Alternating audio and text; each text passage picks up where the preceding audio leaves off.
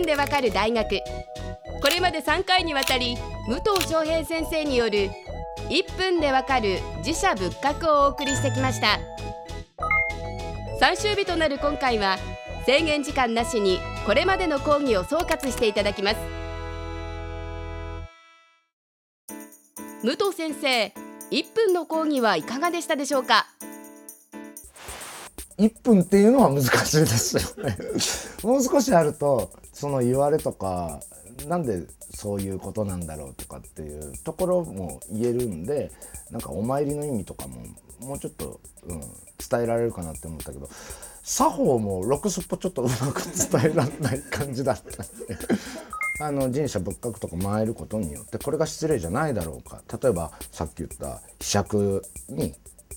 水をついで手の洗い方最後に絵を洗うのは次の人が綺麗に使えるためとかってでもちょっとしたマナーがあってそういうのを分かっていってなんでそうなんだろうって分かっていったら普通に一般的に生活する時になんか電車乗る時のマナーだったり車運転する時のマナーだったりっていうものに結びついていったりするとは思うんですよね。だからなんかそういうふうなことをちょっとあの自分勝手に生きるんじゃなくて自分がいろいろ共存して自分もなんか役に立って生きてんだなっていう風な考え方に結びつく一歩としてなんかそういうお参りとかして、うん、なんか一個動作とか知ったりするだけでなんかもしかしたら役に立つ人間になるのかなっていう。昔から日本の昔話だったりとかって知ったりばあちゃんになんかそういう話聞いたりとかって言ってどっかで根付いてるはず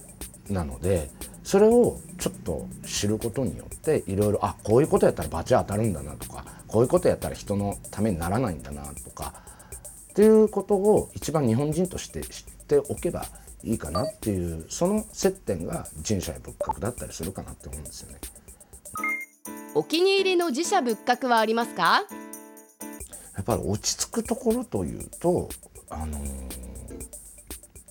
僕福岡で太宰府天満宮っていうところのすぐ近くが実家なので太宰府さんに行くとなんかやっぱり一番落ち着いたりあとはその太宰府のすぐ近くに完全恩寺っていう、えーと、古いお寺さんがあってそこに国宝級の仏像が結構でかい仏像があってたまにそこであのすごく有名な馬頭観音様がボンってあるんだけどそれ見たりすると、うん、やっぱりあ帰ってきたというかなんか中学校の頃とかちょっと空いた時にぶらりとその完全音痴に行ってそういうのを見たりして落ち着いたりしてた時があって。うん。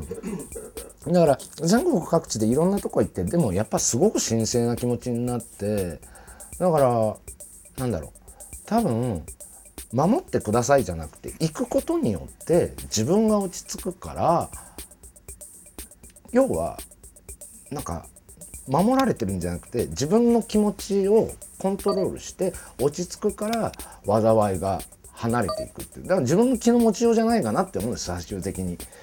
でそういうふうな気分にさせてくれる場所だっていうことで。だから自分を一回リセットできるというか、うん、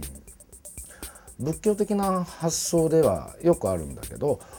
お参りに行ってそしたら神様が何をしてくれるわけじゃないけどもお参りに行ってそしたら帰りにちょっとしたいいことがあったってなん例えば、えーと、人になんかなんか声かけられていいいい感じで声かけられてとかでそれその人が多分仏様が移り変わってその人になってあなたにいいことをしてくれたんだよとかっていう発想もあるしでもそれってそういうのって考えようじゃないですか。だから気の持ちよう一つで全部がいいように見えるっていうふうにするには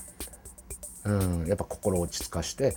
もう苛立ったりわーってなったりとかっていうのをフラットにして冷静に考えられるようにっていうことでお参りして神頼みをすることじゃないっていうふうには思うんですよね。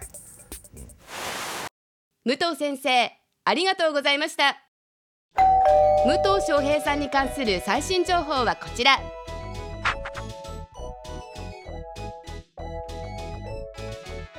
1分でわかる大学。ホームページでは過去の講義も見ることができます。